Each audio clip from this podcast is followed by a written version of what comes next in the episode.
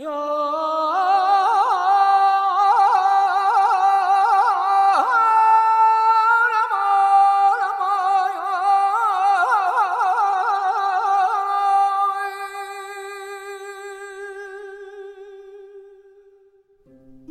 高窟的浩繁经卷，究竟是谁？为何埋下？不留姓名的藏经人背后，还有多少未解之谜？欢迎收听日本文学巨匠井上靖作品《敦煌》，译者刘木沙，播讲人菊与子。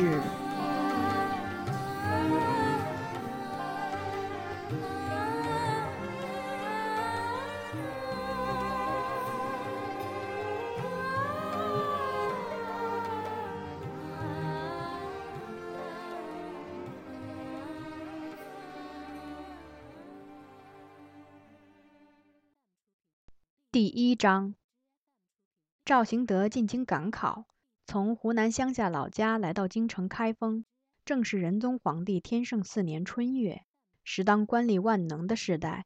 自太祖以降，经太宗以弃仁宗，朝廷重用文官以防患五人跋扈擅权的方策始终未变。每一军事要冲都配备文人出身的官吏，学而优则仕，乃是有意宦途者一致选择的晋升之道。而通过科举考试，无疑是功名富贵的开端。仁宗之前的真宗皇帝即曾亲撰一首《劝学篇》，昭告天下：“学而优则仕，乃是获取功名富贵的捷径。当家不用买良田，书中自有千钟粟；安居不用架高堂，书中自有黄金屋；娶妻莫恨无良媒，书中自有颜如玉。”出门莫恨无人随，书中车马多如簇。男儿欲遂平生志，五经勤向窗前读。只要凭借优秀的成绩进士及第，宰相以下的任何高位都未尝不可得。即或没有出类拔萃的成绩，各州的通判之类也常选自及第者。诚如真宗所言，金屋美人，一切都可以靠读书求得。赵行德进京赶考这一年，来自全国各地的考生多达三万三千八百人，其中仅五百人将金榜题名。赵行德从春季到初夏一直逗留京城，寄居于西华门附近的一个同乡家里。京城的三市六街全是来自各地的考生，其中老少皆有。在这段日子里，赵行德已经以优异的成绩通过了礼部帖经杂文。实物测五道以及诗赋等考试。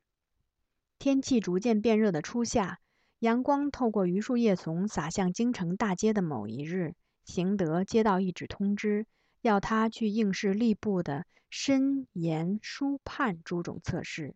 申着重体貌丰伟，言端赖言辞辩证，书贵妇楷法求美，判则端视文理优秀。只要通过这几种考试。就只剩天子的金殿测问了。殿试前三名分别被称为状元、榜眼和探花。这些成绩出类拔萃者自不必说，所有及第者前途都有了辉煌的保障。赵行德以为同期考生中没有几人学历比他更优，他也的确具备如此自负的条件。出生于儒者世家，自幼喜好读书。可以说，直到三十二岁的今日，无一日离开过书本。前面几种测试对邢德而言都易如反掌，每一关都有成百上千的竞争者被淘汰而陆续离去。他可是想也没想过自己可能沦入落地者之列。这天，赵行德按照指示前往设于尚书省的考场，应试的考生全部聚集在回廊围绕的中庭待命。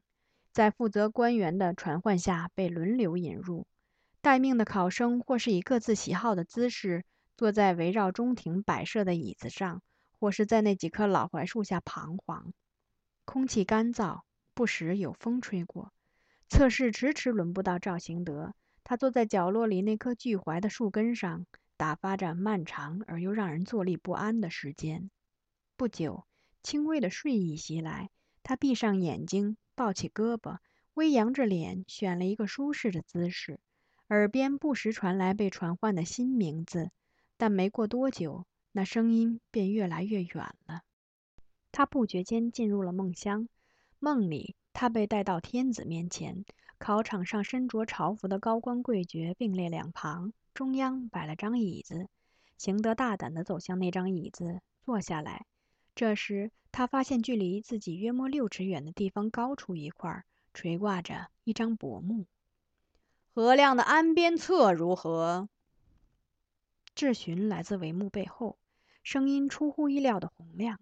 所谓何亮的安边策，乃是三十年前的至道三年，当时的永兴军通判何亮到灵州屯田考察之后，向真宗皇帝上书有关边疆问题的奏议。那正是朝廷为西方西夏清寇最感棘手的时期。早自太祖晚年。西夏便成为建国不久的宋朝最大的问题。到得何亮考察之日，更是边疆最为紧迫的时候。之后直至今日，西夏问题仍旧未得解决。西夏乃是党项族建立的小国，这个民族老早就盘踞在西凉地带以东。西凉地带即所谓夷夏杂居之地，除党项族之外，群集着以回鹘、吐蕃为首的各少数边族。其中几支虽也建立了小小的王国，但从太祖时代开始，独独西夏强大起来，不仅压迫其他民族，且屡屡入侵宋国西境。西夏表面上臣服于宋，却又接受中原政权宿敌契丹的册封，反复无常，始终是宋朝历代最为头痛的问题。临接武梁的灵武之地，几乎年年都要遭受西夏铁骑蹂躏。在何亮起奏镇边政策的前一年，朝廷甚至有放弃灵武之意。何亮在奏议里将朝廷以往对西夏的政策分为三方面严加批判，毫不留情地列举其缺失，斥之为完全不可行。何亮批判的乃是放弃灵武、兴师征讨以及姑息羁縻这三种主张。一旦放弃灵武，西夏版图将异形扩大。或将导致其与西域诸族连横，而朝廷将得不到五粮东方出产的马匹；兴师征讨，则碍于边塞兵力不足及粮草缺乏，殊难实现。若采取姑息羁縻政策，或许可望一时和平，但悍如豺狼的西夏势必并吞散落于五梁的若干少数民族，成为中土未来的大患，正中其下怀。最后，何亮申诉了他认为应对现实情况最有效的办法。他建议在西夏劫掠西境之际，宜于在作为其前进基地的水草地区构筑一城，待得西夏大军一动，即刻予以迎头痛击。以往屡战西夏都未能获胜，是因未能与敌方主力一决雌雄，而突然在无边无际的沙漠中追击，消耗兵力。如若敌方前来挑衅，欲将其歼灭，并非难事。如若西夏不动兵，可再建一城，使这两地一为城，一为塞。驻守一城需要巨额开支，拥有两城就可以令附近一带的平民开垦田地，并选一良将驻守防备，再慢慢以恩信招抚蛮夷。时之主政者不理何亮意见，而采用他所否定的姑息政策，以致边疆问题拖延至今，实为愚昧至极。放眼今日西域，不幸俱诚如何亮预言。赵行德满心支持何亮的镇边政策，感觉自己的声音因亢奋而颤抖着。他明白自己周遭发生的事情：椅子倒了，有人拍桌子，怒骂声四起。但他必须把说到一半的话讲完，于是继续道：“目前西夏征服了四周的戎夷，日渐强大，未来势将成为中土大患。”大宋因而不得不经常整备八十万大军，为此所费不资，马匹产地又握于敌手，即连补给都成问题。只见天子面前的幔幕唰的一声掀开，紧接着一大伙人对他直冲过来。赵兴德想站起来，却又不知为什么双脚不听使唤，向前栽了。就在此时，赵兴德从睡梦中醒了过来，发现自己往前栽向地面，连忙挺直身体，环顾四周。映入他视野的是烈日下空无一人的中庭，以及一个在中庭一角俯视着他的身着朝服的官员。邢德拍了拍掌上的沙子，站了起来。刚才挤满中庭的考生，此刻已踪迹全无。呃，电视，邢德喃喃道。那官员轻蔑地瞪着邢德，一言不发。邢德明白过来，在他一不小心跌入梦乡，忙着答复天子测试的时候，错过了顶顶要紧的殿试，以致自动放弃了这场殿试。想必他的名字也曾被叫到，无奈熟睡的他毫无察觉。赵行德走出尚书省官械，穿过行人稀少的官位街，游魂般穿街过巷，金榜题名。豪门盛宴，白衣公卿，如今均已成泡影。赵行德忽然想起了孟郊的七绝诗：“春风得意马蹄疾，一日看尽长安花。”这正是孟郊于五旬之年进士及第，接获报帖时的感慨。而此刻，四周自不见长安的牡丹花。空有灼热的夏阳笼罩着饱受绝望摧残的他。更糟的是，下一次进士考试必须再等三年。行德疯狂地走了又走，唯有行走这件事还支撑着他。不觉间，他踏入城外的市集，穿着脏旧的男男女女成群地走动在薄暮相连的窄巷里。路两旁大多是出售食品的店铺，烧烤、鸡鸭的小吃店鳞次栉比。油脂烧焦的气味混杂着尘埃汗水，四周弥漫着一股呛人的异味。屋檐下还有挂着熏猪羊肉的铺子。邢德感到了饥饿，他从清晨起就水米未进。不知拐过了几条巷子，邢德看见前头群集着黑压压的一座人山。窄小的巷子原就极其拥塞，这时越发难以通行。邢德从人山背后探手观望究竟。首先映入他眼帘的是横躺在木箱后板上一个女人赤裸的下半身。邢德挤入人墙，这回隔着人们的肩头，他看到了那女人的上半身。原来那女人一丝不挂，任何人一眼就可以看出她并非汉人。身材丰满，肌肤不算白，有一种邢德从不曾见过的晶莹和光洁。那张扬着的面孔，颧骨突出，下巴尖细，眼睛有些凹陷，显得很是暗淡。邢德又向前挤去，那女人身旁站着一条赤膊汉子，手持一把大刀，瞪着面前瞧热闹的人群。这汉子有张狰狞凶猛的脸。嘿，来来来，快来买，快来买啊！要手给手，要脚给脚，任凭各位客官挑选。来来来。男人狠狠地环视着四周的人群，吆喝着。瞧热闹的人群只有在这时有些骚动，不过人们的目光丝毫没有离开眼前那件稀罕商品。怎么，各位客官，没人敢出钱买这玩意儿？怎么净是些窝囊废？男人再度叫嚷道。四周仍无一人发话。邢德从人墙里跨出一步。这女人究竟是怎么回事？他忍不住这样发问。手持大刀的汉子眼露凶光地瞪着邢德说：“她是西夏女人，不仅抢了别人的丈夫，还想得寸进尺谋害原配，是个本性凶恶的坏女人。我正准备将她身上的肉一块一块割下来卖，你如果愿意，尽管挑，耳朵、鼻子、奶子、大腿，要什么给什么，价钱跟猪肉一样。”此人也不是汉人，眼珠有些泛蓝，胸毛闪着金黄色的亮光，肉墩墩的肩膀上。有如符咒般诡异的纹身。这女人同意你这么做吗？邢德问道。出乎意料的是，没等男人回答，横陈一旁的女人竟然抢着回答：“要斩要剁，随便好了。”女人口气粗野，声音倒是高昂清脆。由于女人开了口，人群里又掀起了一阵短短的骚乱。邢德弄不清楚他是认了命，还是讲怄气话。都是些没出息的东西。到底要磨蹭到什么时候？要是整个的买不起，让我来零割，大家买起来方便一点。喏，手指头怎么样？刹那间，男人手里大刀一闪，随着刀口剁在木板上的声响，女人嘴里发出一声说不上惨叫，也说不上呻吟的喊嚷。邢德以为女人放在脑袋旁边的胳膊给剁掉了一条，因为看到眼前一道鲜血。然而，女人的肩膀并没有被剁断。只是左手的两根手指少了一截，瞧热闹的人群骚动着向后退却。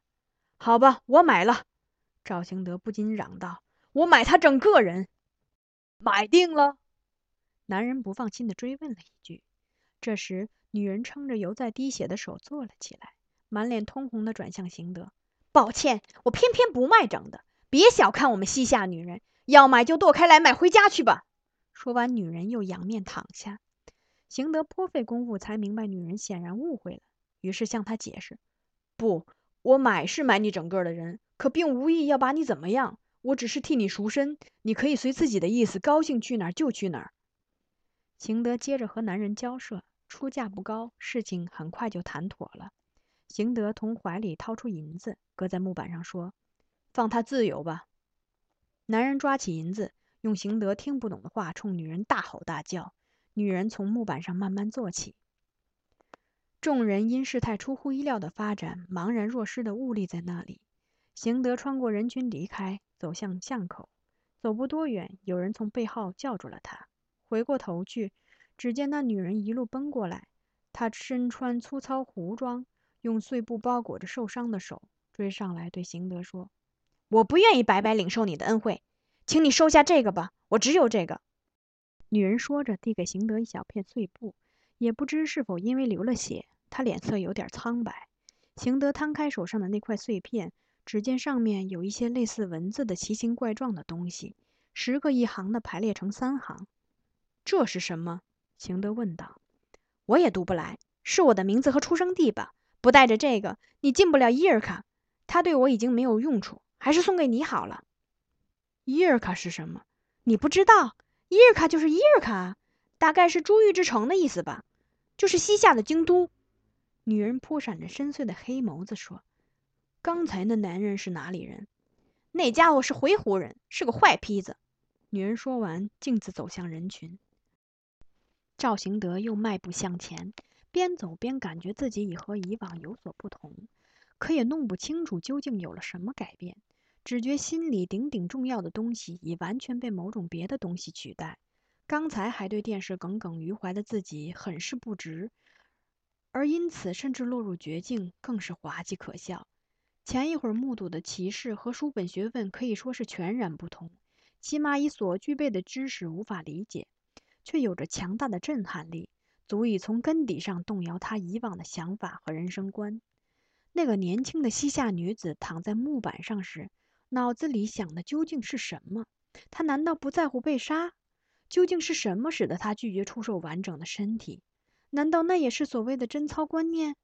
还有，男人将一个人生生宰割出售的想法，以及剁掉女人手指的那种残酷，也是赵兴德无法理解的。那女人竟然无动于衷，这里潜存着某些强烈的、足以攫住赵兴德整个心灵的东西。这天晚上。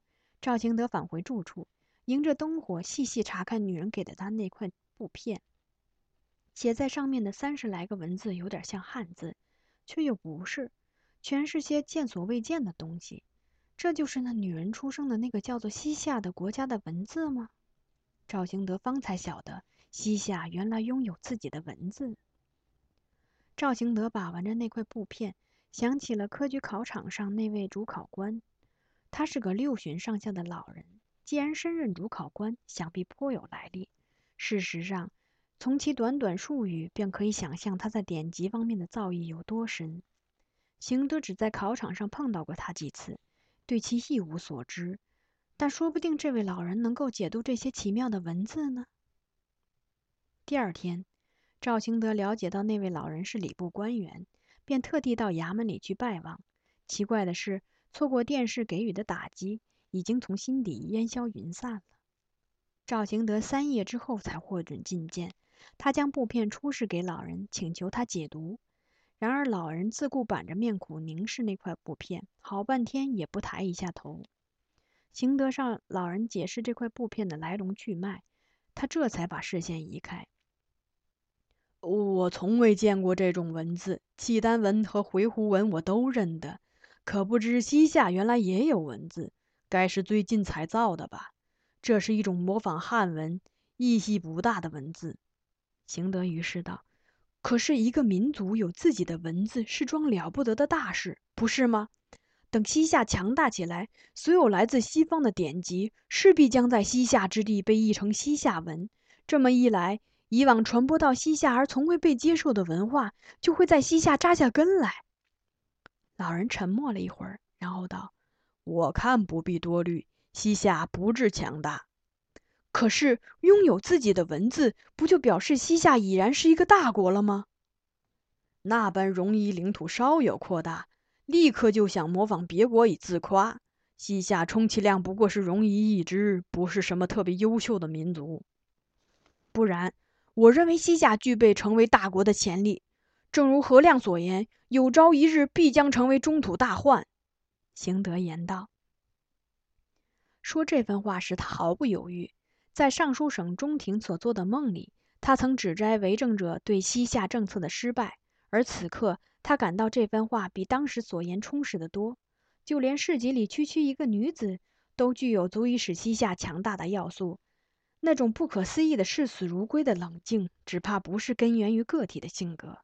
诚如他眼中的那份阴翳，那种对生命等闲视之的沉着，必定源于西夏民族的血脉。不管怎样，我现在没有闲暇。老人冷冷地下了逐客令。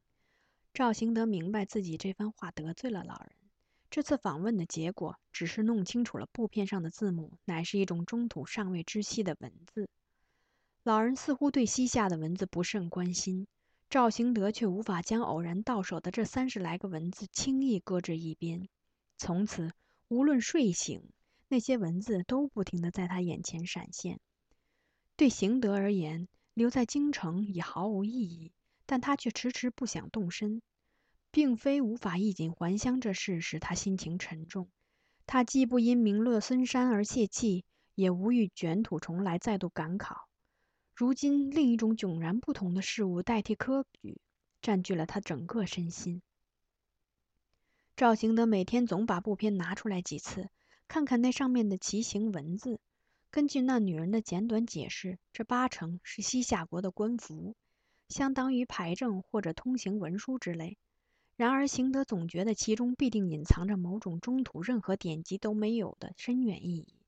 看着那些文字，眼前就渐渐止不住浮现出市集上那个西夏女子丰盈结实的赤身。